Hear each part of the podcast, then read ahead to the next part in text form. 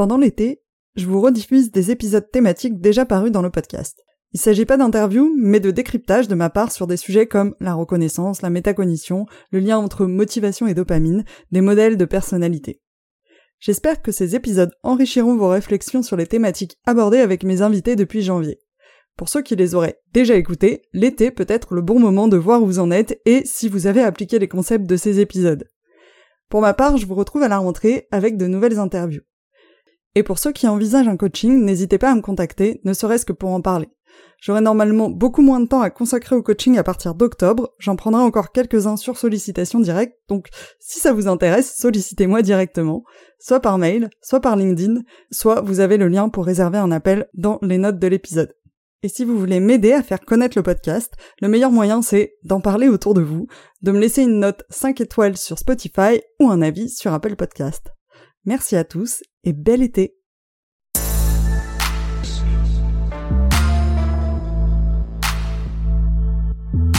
On n'est pas des robots.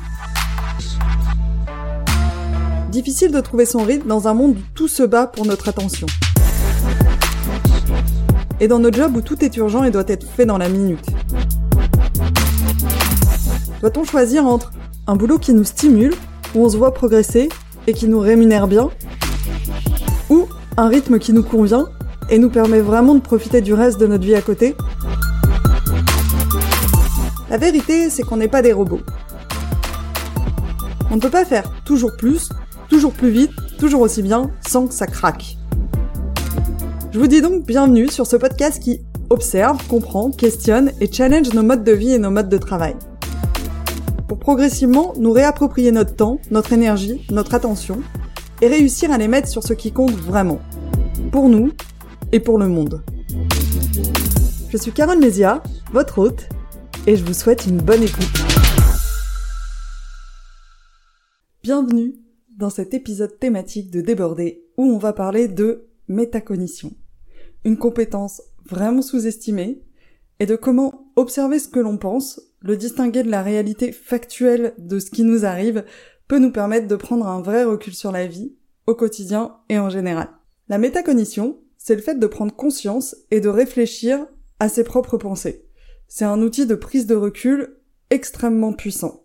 À titre personnel, le jour où j'ai compris que ce que je pensais n'était pas la réalité, le jour où j'ai compris que, devant chaque situation que je vivais, je me racontais une histoire, souvent toujours la même, et que c'était cette histoire qui créait ma réalité, qui impactait comment je me sentais, ce que je faisais, et que cette histoire que je pensais totalement incontrôlable, en fait, je pouvais la ralentir, en prendre conscience et potentiellement la changer. Ça a été une véritable révélation pour moi. Je savais déjà qu'on réagissait pas tous pareil devant une situation, que les gens prenaient les choses différemment, et je savais que ça venait de la manière dont on interprétait la situation. Mais j'avais pas compris à quel point je ne challengeais pas cette interprétation, ma propre interprétation. J'avais pas compris à quel point cette interprétation, que je pensais être vraie, être la bonne pour moi, liée à ma personnalité, n'était pas en fait si vraie que ça, ni forcément si bonne pour moi, et ni vraiment lié à un trait de personnalité que je ne pouvais pas changer. J'avais pas compris non plus à quel point cette interprétation était automatique et issue de mon éducation, de la société, et à quel point j'étais pas forcément moi-même d'accord avec cette interprétation. Et j'avais pas compris non plus que j'étais capable de ralentir tout ça pour observer toutes ces pensées que je pensais automatiques, éventuellement les challenger et éventuellement les faire évoluer. Et j'ai compris bien plus tard que le fait d'interroger ça, euh, d'interroger sa manière de penser la réalité, ça s'appelait la métacognition. Aujourd'hui, je me demande vraiment comment j'ai pu vivre 30 ans sans cette compétence, sans savoir ce que c'était, sans cette conscience de mes pensées, de mes croyances, de mes comportements automatiques. Comment j'ai pu vivre sans me poser de questions en me disant que c'était comme ça? Je sais honnêtement pas comment j'ai pu survivre. Alors dans cet épisode, j'ai envie de prendre le temps d'explorer en profondeur ce sujet. On a tous un certain niveau de conscience de nos pensées, et via cet épisode, j'ai envie de vous emmener, quel que soit votre niveau de conscience actuel, un cran plus loin, en vous invitant à vous questionner ou à vous re-questionner en profondeur sur le sujet. Si vous voulez tirer tous les bénéfices de cet épisode, je vous invite vraiment à écouter et à faire pause de temps en temps pour vous interroger au fur et à mesure de l'épisode sur en quoi ça s'applique à ce que vous vivez, à comment vous vivez. Comme d'habitude, je vais vous proposer des questions ou des exercices tout au long de l'épisode et si vous preniez ne serait-ce que 20 secondes pour laisser votre cerveau y réfléchir, à réfléchir à comment ça s'applique à vous-même, ça vous permettra de prendre conscience de beaucoup plus de choses que si vous passez directement à autre chose. Quand on parle de métacognition, ou d'observer ses pensées, on peut avoir l'impression que c'est quelque chose d'ultra abstrait et de théorique qui a très peu d'impact concret. Et c'est complètement faux. On peut pas être plus proche de la réalité avec la métacognition et on peut pas être plus loin de la réalité en pensant que c'est complètement abstrait et théorique. Et j'espère vous montrer via cet épisode à quel point ça impacte chaque minute de votre vie. Réfléchissez-y. Rien que là, maintenant, tout de suite, pendant que je suis en train de vous parler, vous avez des dizaines de pensées automatiques qui vous arrivent en même temps pendant que vous m'écoutez. Vous avez des pensées à propos de ce que je vous dis. Vous avez aussi des pensées à propos de ce que vous êtes en train de faire en même temps, si vous êtes dans les transports, en train de faire votre sport, votre vaisselle, de vous habiller. Vous avez aussi des pensées à propos de la planification du futur, de ce que vous allez faire, de ce que vous devez penser à faire dans votre journée. Vous avez aussi des pensées à propos du passé, de choses que vous avez vécues, que vous avez faites, qui vous interrogent, que vous réanalysez. Tout ça en même temps. Et c'est tout ça qui crée votre expérience de la vie. Il n'y a absolument rien de plus réel pour vous que ça. Il n'y a que ça qui existe pour vous à tout instant. Rien d'autre qui existe que toutes ces pensées qui vous créent votre expérience de ce que vous vivez. Alors, imaginez que vous puissiez ralentir tout ça, mieux le comprendre, y faire un peu de ménage, à quel point ça pourrait avoir des impacts concrets dans votre quotidien. Petite précision avant qu'on démarre, quand je vais parler de nos pensées, de notre interprétation de, des situations, je vais souvent parler de l'histoire qu'on se raconte. Voire parfois même, il peut m'arriver d'utiliser le mot bullshit qu'on se raconte. Je vais vous dire des choses comme on est très très accroché à notre histoire. Je veux juste vous dire qu'il y a absolument aucun jugement euh, là-dessus. Aucun. Rien de péjoratif. C'est simplement une formulation qui me permet, moi, de prendre un peu plus de détachement que si je disais juste c'est mon interprétation de la situation. Ça donne une certaine forme d'autodérision qui, moi, me décomplexe en tout cas. On se raconte tous des histoires, tous les jours. Notre cerveau est une machine à raconter des histoires, donc il y a vraiment absolument rien de négatif ou de jugeant dans cette formulation. Si vous ne me connaissez pas, je suis Carl Mézia, je suis coach professionnel spécialisé en gestion du temps et gestion du stress professionnel. L'objectif de déborder, c'est de vous proposer des clés pour transformer la manière dont vous vivez votre rapport au temps et votre rapport au travail. Dans ces épisodes, je suis pas en posture de coach, euh, ça veut dire que je vais vous partager des convictions, des opinions personnelles, des analyses, que je vous invite à challenger pour vous faire vos propres opinions. Et ce que je vous partage est représentatif de là où j'en suis dans ma conscience de tous ces sujets aujourd'hui, et c'est grâce à vous que j'apprends, donc partagez-moi vos retours, vos compléments, vos opinions contraires, ça alimente ma réflexion et ça m'aide à renforcer mes connaissances, et je vous remercie énormément d'avance si vous prenez le temps de le faire. Revenons à notre sujet du jour qui est la métacognition, le fait de prendre conscience de ce que l'on pense. Si je prends la définition du Larousse, la métacognition, c'est la connaissance personnelle d'un individu sur ses capacités et ses fonctionnements cognitifs. Si on essaye d'être plus proche de l'étymologie même du mot, de la composition du mot, la métacognition, c'est la cognition sur la cognition. Le fait d'avoir une activité mentale sur ses propres processus mentaux, c'est-à-dire de penser sur ses propres pensées. Et c'est vraiment ça qui est clé pour moi. De voir et de s'interroger sur ses propres pensées. Se demander si on est vraiment d'accord avec ce qu'on pense à tout instant ou si ça vient de notre éducation, la société, nos peurs, notre ego. De jouer avec ce qu'on pense, de se challenger dessus et d'arriver à se nuancer dessus. C'est une compétence qu'on n'apprend pas mais qui est peut-être la compétence la plus utile pour naviguer dans la vie. Parce que quand on est capable de voir clairement ce qu'on pense, de comprendre pourquoi on le pense, d'en voir les limites, d'en voir les dissonances, les endroits où on se protège, les endroits où c'est notre ego qui parle, quand on est capable de faire cette gymnastique avec honnêteté intellectuelle, tout devient beaucoup plus simple. On arrive à se détacher des choses pour de vrai, on se responsabilise sur comment on vit les choses comment on agit, on sait pourquoi on fait les choses, on comprend d'où ça vient, on arrête de se trouver des excuses, on est beaucoup plus droit avec nous-mêmes et donc avec les autres. On a beaucoup moins peur des réactions des autres parce qu'on est beaucoup plus lucide sur ce qui se joue pour nous quand les autres réagissent. On prend les choses beaucoup moins personnellement parce qu'on est capable de décorréler ce qu'on pense de ce que l'autre nous communique et de voir clairement d'où viennent les différences d'attente et de point de vue entre les deux. On présuppose beaucoup moins de ce que pensent les autres parce que on voit que ce ne sont que des projections de ce qu'on pense nous, et je passe plein de d'autres choses qui sont beaucoup plus simples et sur lesquelles on a beaucoup plus de recul. Et comme n'importe quelle compétence, la métacognition, ça s'apprend, ça se travaille et ça se maintient. Alors vous allez me dire comment on fait pour développer cette compétence? Et j'y viens Si là aujourd'hui vous avez envie de développer ou de renforcer cette compétence, comment vous y prendre? Il y a plein de méthodes, plein d'approches différentes. Pour ceux qui méditent ou font du yoga, c'est quelque chose dont on parle beaucoup quand on parle de pleine conscience aussi. Mais j'aime pas beaucoup les mots méditation, pleine conscience parce que ils peuvent faire peur, ils ont des connotations qui peuvent rebuter certaines personnes, il peut y avoir des a priori dessus et je trouve que parfois on va pas avec ces méthodes jusqu'au bout du processus et qu'on comprend pas à quel point il peut être puissant. Donc, comme d'habitude, je vais rester ultra concrète terre à terre et vous proposer quatre étapes graduelles pour développer ou renforcer votre métacognition. Et même si vous êtes déjà familier avec ce que c'est, je vous invite à visualiser les étapes. Parfois, reprendre les bases permet de gagner un niveau de profondeur sur un sujet ou de réancrer des apprentissages qui sont plutôt anciens. Alors, première étape pour développer votre métacognition. La première étape, c'est un peu un prérequis, je sais pas si j'aurais dû l'appeler étape zéro. C'est d'avoir accès à ses pensées. En fait, pour pouvoir penser à ses pensées, il faut déjà y avoir accès.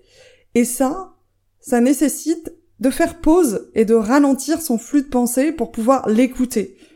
L'écouter vraiment. Et pour faire ça, pour moi, il n'y a rien de mieux que l'écrit. En répondant simplement à la question, qu'est-ce qui se passe? Qu'est-ce qui se passe là dans ma tête? Qu'est-ce qui se passe pour moi? Parce que si on reste à observer nos pensées dans notre tête, ça se passe trop vite. On est trop dans l'émotion.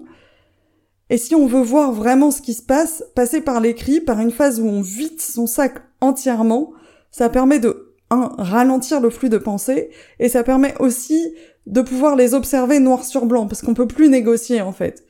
En étant honnête avec soi-même, euh, parce que c'est posé là, c'est posé sur le papier. Et donc, on peut vraiment voir tout le bullshit qu'il y a dans notre tête. Donc ça, c'est la première étape. Déjà, y accéder. Donc pour ça, il y a le côté redescendre de l'émotion et ralentir pour pouvoir vraiment voir ce qui se passe. Et c'est pas une étape qui est toujours agréable, mais c'est la base en fait. Ça permet de faire ce que j'appelle l'étape de diagnostic, de voir, voir vraiment. La deuxième étape, ça va être dans tout ce brouhaha qu'on aura posé noir sur blanc, de distinguer ce qui est du factuel du réel, de ce qui relève de notre histoire, notre interprétation, de tout ce qu'on se dit à propos de ce factuel. Et de remarquer que nos émotions, notre expérience des faits, n'a pas de lien direct avec la situation en question. Pensez à une situation qui vous a généré une émotion forte récemment. Quels étaient les faits, les éléments factuels le lien entre comment vous avez vécu la situation et les faits est indirect. Parce que entre la situation et vos émotions, il y a toutes vos pensées. Il y a cette histoire, l'histoire que vous vous racontez. Et sans cette histoire, cette situation n'a absolument aucun impact sur vous. Aucun. Avant d'avoir une information, avant d'avoir une nouvelle, avant d'avoir expérimenté quelque chose, avant d'être au courant, on n'a pas l'émotion associée à la situation. Donc c'est bien que la situation n'a pas d'impact direct sur la manière dont on sent. Ce qui a un impact direct, c'est vraiment toute l'histoire, le filtre par lequel ça va passer, le filtre de nos pensées quand on vit la situation. Et elle vient de là, la distance, la prise de recul. Dans le fait de constater que notre expérience de notre vie, elle est liée à toutes ces pensées que nous avons dans toutes les situations que nous vivons. Et ça a l'air ultra facile dit comme ça, de prendre du recul, de voir que ce sont nos pensées qui génèrent nos émotions et pas la situation en direct, mais c'est beaucoup plus compliqué que ce que vous pensez. Même si vous avez déjà fait un énorme travail sur vous, que vous êtes coach ou psychologue, vous le savez en fait. Vous savez qu'on est très très très attaché à notre histoire. On a l'impression que c'est la réalité, que nos pensées sont factuelles. Et c'est vraiment la base de la base de la base de la métacognition d'en revenir à ce constat. Rien de ce que je pense n'est la réalité. Tout ce que j'expérimente est subjectif. Tant qu'on est dans notre histoire, tant qu'on s'y accroche, tant qu'on essaye de se démontrer que ce qu'on pense est vrai, qu'on a raison, on ne peut pas vraiment prendre du recul et se détacher d'une situation. Je vais vous prendre quelques exemples pour que vous arriviez, vous, à vous faire un avis sur est-ce que vous mettriez ces phrases dans la catégorie fait ou pensé. Je suis dans un environnement super oppressant. Fait ou pensé Je vous ai entendu penser ça dépend. Ça dépend des faits, sûrement. Mais c'est une pensée. Les faits seraient tous les matins, mon manager avance la deadline de deux jours. Et encore, il faudrait peut-être préciser depuis combien de temps. Combien de fois c'est arrivé. Ou alors, j'ai envoyé trois mails demandant tel document et je n'ai pas de réponse.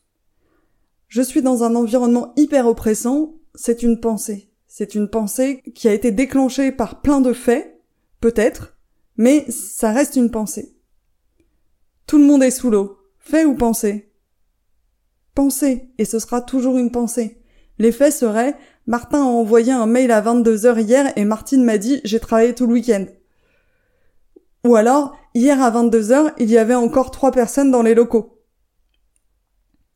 Je vais me faire démonter. Fait ou pensé Ils vont se dire que je n'ai rien foutu. Fait ou pensé On a des deadlines intenables. Fait ou pensé En fait, sur toutes ces phrases, vous pourriez, dans une certaine situation, aller chercher les argumentations qui contribue au fait que cette pensée, elle est vraie pour vous. Mais ça reste des pensées, ça reste subjectif, et quelqu'un d'autre pourrait voir la situation très différemment. Quelqu'un pourrait vous dire sur les deadlines intenables, euh, j'adore travailler sur stress, euh, c'est trop bien, euh, au moins ça avance.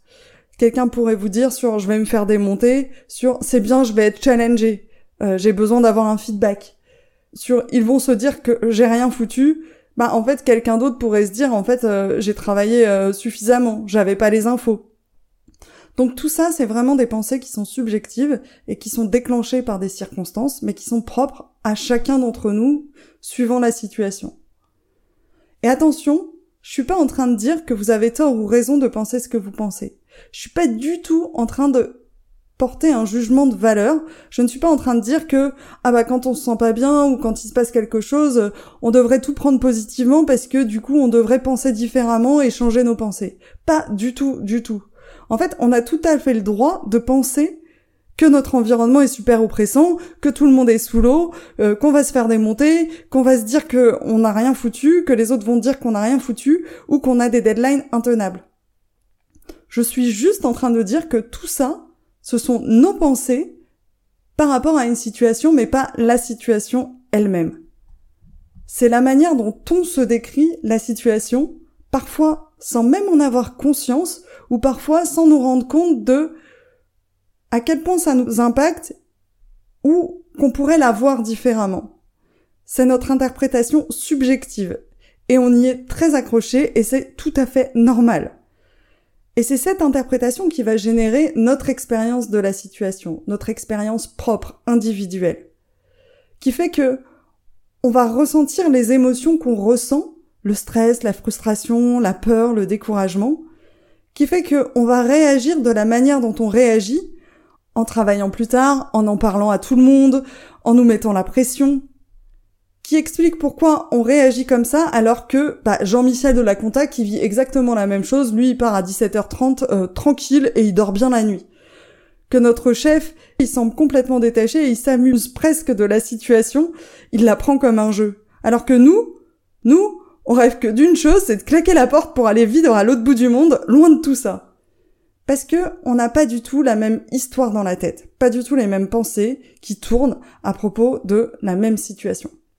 L'idée de cette deuxième étape, c'est donc vraiment celle-là, et je rappelle qu'elle est cruciale dans le processus.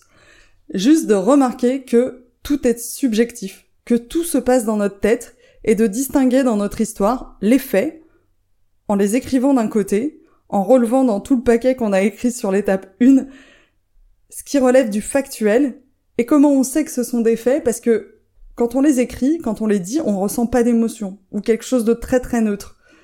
Ça va donner mon chef m'a dit à 18h finalement c'est pour demain et pas pour après-demain. Et de mettre de l'autre côté les pensées, la direction dans laquelle on part à partir de ces faits. À partir de mon chef qui me dit à 18h finalement c'est pour demain, ça peut être, de toute façon, c'est toujours la même chose. Ils se rendent pas compte de tout le travail que c'est. En plus, c'est toujours sur moi que ça tombe. Ils savent que je sais pas dire non. Je leur ai dit dix fois que ce soir j'avais un truc à faire. Je pouvais pas rester super longtemps et voilà comment c'est pris en compte. Depuis le début, c'est toujours la même chose. Je suis sûre qu'en plus, il va arriver en retard demain à la réunion, voire ne pas venir du tout, et qu'on va repartir du début. Je m'en fous la prochaine fois, c'est absolument no way. Je ne reprendrai pas ce genre de truc je me demande ce que j'aurais pu faire en fait pour pas que ça arrive. C'est à ce moment-là que j'aurais dû dire non, absolument. J'aurais dû valider avec lui que la deadline était bien euh, la bonne. J'aurais dû faire demander une confirmation à tout le monde. Là, je vais encore y passer la soirée et je vais mal dormir et demain, je vais être complètement éclatée et du coup, ça va super mal se passer. Je vous rappelle les faits. Mon chef m'a dit à 18h, finalement, c'est pour demain. Et tout le reste, c'est notre histoire. C'est celle qui génère nos émotions, notre expérience de la situation. Et juste remarquer ça, se dire, ok, je suis stressée et énervée parce que je pense tout ça quand on me dit que finalement c'est pour demain. Pas directement parce que ça m'a été dit, ça apaise.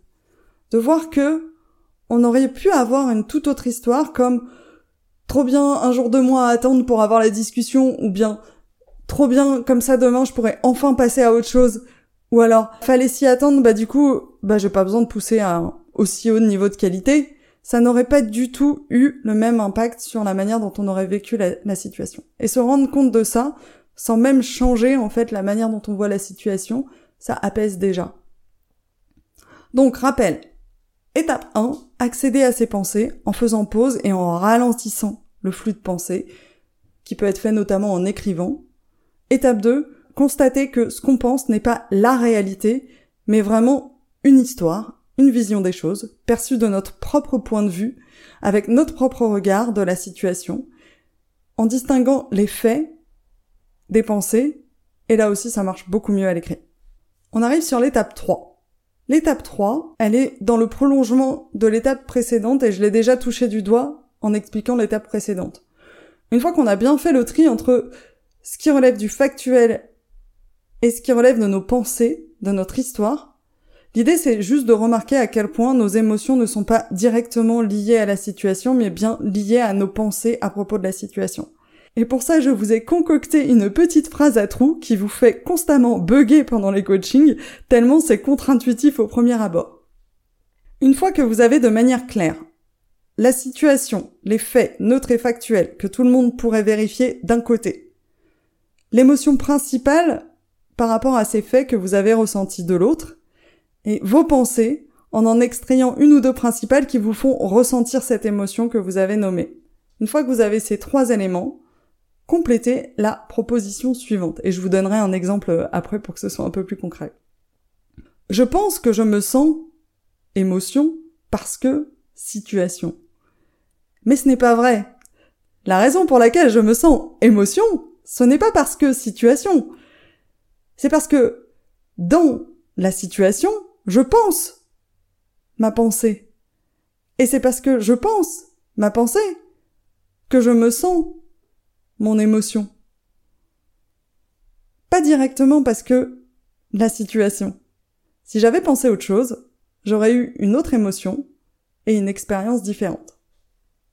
Je vous donne un exemple parce que ça faisait un peu bizarre là. Je pense que ça passe beaucoup mieux à l'écrit. Je vous mettrai ce petit texte à trous dans le mail qui accompagne la parution de l'épisode si vous voulez recompléter pour vous. Mais je vais vous donner un exemple.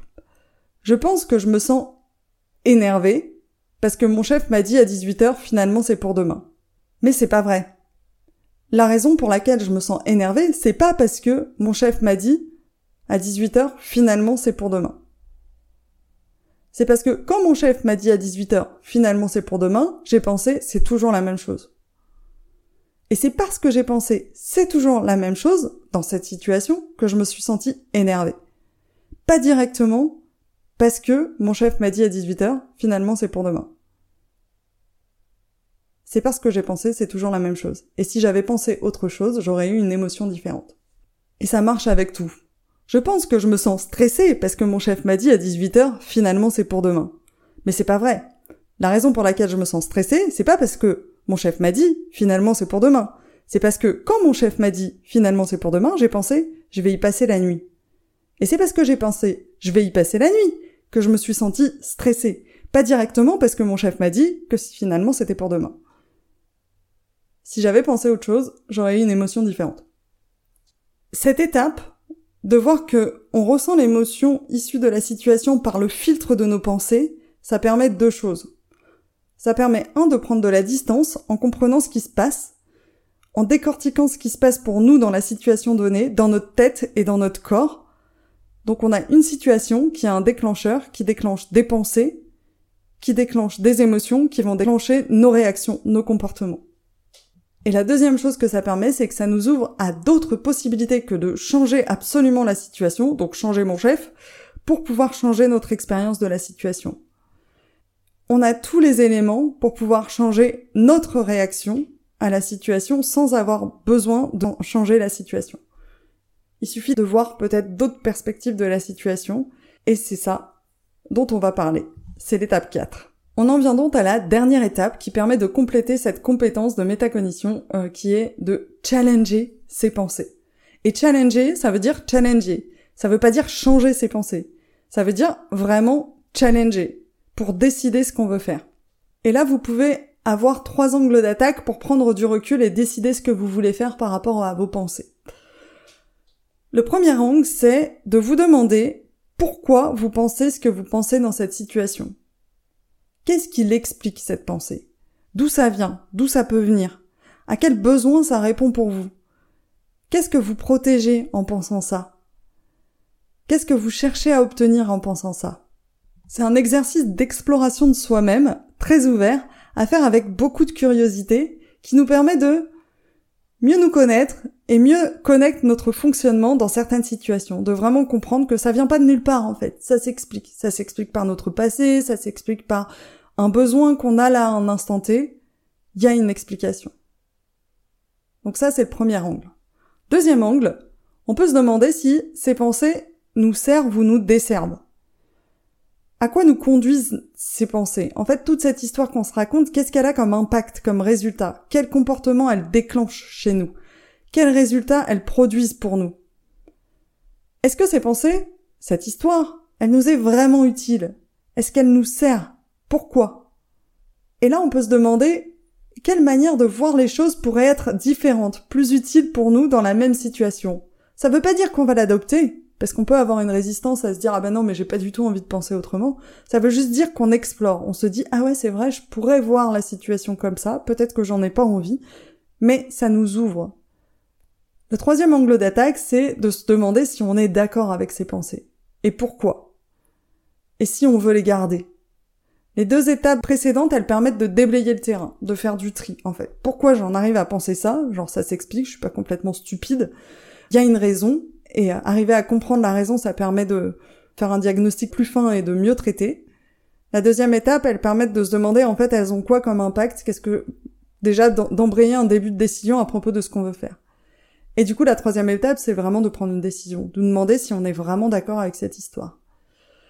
On peut aller plus loin que juste dégrossir en faisant ça, en se demandant, en fait, est-ce que ces pensées, elles me paraissent justes? Est-ce que je pense vraiment qu'elles sont vraies ou je pense qu'elles témoignent d'un besoin que j'ai? Est-ce qu'elles sont alignées avec mes valeurs, avec les choses dans lesquelles je crois? Est-ce qu'elles incarnent la personne que j'ai envie d'être? Et si c'est pas le cas, en fait, ce serait quoi? Des pensées qui sont justes. Des pensées qui qui sont vraiment vrais pour moi, qui sont alignés avec mes valeurs et qui incarnent la personne que j'ai envie d'être. Cette dernière étape est très exploratoire Elle peut être parfois difficile à faire seule quand on est dans un tunnel et qu'on est vraiment accroché à, son histoire. C'est pour ça que parfois vous avez besoin de parler autour de vous de vos problèmes pour vous aider à prendre de la hauteur. Et que dans des cas à plus d'enjeux, vous allez faire appel à quelqu'un de plus expérimenté, un mentor, parfois un coach pour vous aider à prendre ce recul-là et à trouver d'autres manières de voir les choses, à sortir de votre boucle qui vous maintient dans un état qui ne vous satisfait pas. Mais là, ça vous donne déjà trois directions à explorer, donc pourquoi je pense que je pense ça? Est-ce que factuellement ça me sert de penser ça? Et est-ce que fondamentalement, je suis d'accord avec le fait de penser ça? On arrive à la fin de cet épisode, je vous rappelle les principaux éléments que on a vus ensemble aujourd'hui. On a parlé de métacognition, c'est-à-dire la capacité à observer et analyser nos pensées. C'est une compétence clé dans la vie parce qu'elle nous permet de prendre de la distance avec ce que nous vivons dans toutes les situations qui nous arrivent. On a vu que nos pensées ne sont pas la réalité, qu'il y a la réalité d'un côté, les faits, et de l'autre, toute l'histoire spécifique que nous, on se raconte à propos de cette réalité. Cette histoire, elle est entièrement subjective et souvent automatique, et elle vient de plein de choses, notre éducation, notre culture, nos expériences passées. Je vous ai proposé quatre étapes pour développer cette compétence de métacognition. La première, c'est d'accéder à vos pensées en faisant pause, en les ralentissant. La deuxième, c'est dans cette histoire de distinguer ce qui relève du factuel de ce qui relève de vos pensées, de l'histoire que vous vous en racontez. La troisième étape, c'est d'intégrer que les émotions que vous vivez, votre expérience de la situation, n'est pas directement liée à la situation, mais bien à votre filtre de vos pensées par lesquelles elles sont passées. Et la quatrième étape, c'est de challenger ces pensées automatiques en s'interrogeant sur leurs origines, leurs impacts, leur justesse pour nous. Pour moi, c'est vraiment une mécanique et une compétence qui a changé ma façon de voir le monde et de vivre les choses, qui m'a à la fois permis de m'apaiser, mais aussi d'acquérir une certaine forme de sagesse, me rendant beaucoup moins à la merci de toutes mes émotions dans des situations de stress ou d'agacement. Et si vous m'avez connu il y a quelques années, vous savez que c'est un vrai challenge. Si vous avez envie d'aller plus loin sur le sujet, je vous ai créé une fiche au format PDF avec une série de questions que vous pouvez vous poser, euh, tout un processus que vous pouvez vous poser quand vous vivez une situation euh, difficile, challengeante, pour bien réussir à distinguer vos pensées des circonstances et réussir à prendre du recul sur la situation. Et je vous mettrai les liens dans les notes de l'épisode. Si vous voulez recevoir les exercices euh, d'application de mes podcasts. Donc euh, là, je voulais donner par exemple le texte à trous par email parce que il n'y a pas toujours un PDF. Je prends pas toujours le temps de faire un PDF. Il vous suffit de vous inscrire à ma liste email et euh, je les intègre au mail que je vous envoie à la sortie de l'épisode. Donc pour celui-là, ça va être trop tard, mais pour les autres, bah vous pourrez l'avoir. Et pour vous inscrire, il vous suffit d'aller sur mon site fitintheplate.coach, donc comme les pieds dans le plat. Et euh, tout en haut à droite, vous avez euh, dans le menu euh, la news Fit in the Plate, mais je vous mettrai aussi le lien, vous avez le lien pour vous inscrire dans l'épisode. Et enfin, si cette gymnastique de métacognition, de comprendre ses pensées, ses modes de fonctionnement habituels pour trouver d'autres modes de fonctionnement, d'autres manières de faire, c'est quelque chose qui vous intéresse, c'est quelque chose, une compétence que vous avez envie de développer. C'est le cœur de ce qu'on apprend dans mon programme de coaching équilibre, où je vais non seulement vous coacher sur vos schémas de fonctionnement récurrents et contre-productifs euh, pour en recréer euh, de nouveaux dans le domaine du rapport au travail, mais où tout mon enjeu, c'est aussi de vous rendre totalement autonome sur les outils pour que vous ayez tout en main pour faire la même chose dans de futures situations challengeantes que vous vivrez. Vous avez euh, très peu à perdre et vraiment tout à gagner à devenir un maître de cette compétence de métacognition. Et euh, l'idée que j'ai moi avec Equilibre, c'est de vous guider là-dedans. Il n'y a pas grand-chose de plus que ce que je vous propose via ce podcast ou mes newsletters ou mes articles en termes de, de fond. C'est juste que bah en fait je vais vous faire un feedback direct sur ce que vous amenez comme situation et je vais vous entraîner, vous corriger et vous allez prendre l'habitude de le faire euh, de manière beaucoup plus fine et précise par rapport à vous ce que vous vivez. Ça peut être euh, vraiment compliqué, enfin en tout cas moi à l'époque j'avais trouvé vraiment compliqué de voir moi-même mes boucles et de comprendre, enfin vraiment de distinguer ce qui relevait du factuel de mes pensées. J'étais coincée dans des mais non mais là je peux pas faire autrement, c'est vraiment la situation euh, qui fait que voilà. Alors parfois on va vouloir changer la situation, mais dans tous les cas, en fait, cette capacité à prendre du recul par rapport à ce qu'on vit, c'est vraiment euh, clé et, et c'est vraiment l'objectif que je me fixe avec équilibre, que vous ayez en fait cette prise de recul qui puisse être appliquée n'importe quel autre domaine de votre vie euh, après. Donc si vous voulez nous rejoindre, je démarre une nouvelle promo de trois personnes en septembre. Au moment où j'enregistre cet épisode, il y a encore la place. Donc euh, si c'est toujours le cas, vous pourrez réserver un appel avec le lien que je vous mets également dans les notes de l'épisode. Et l'idée de cet appel, c'est qu'on discute et qu'on voit si vous avez envie de le faire ou pas. Il n'y a aucune euh, injonction à rejoindre le programme si vous faites l'appel.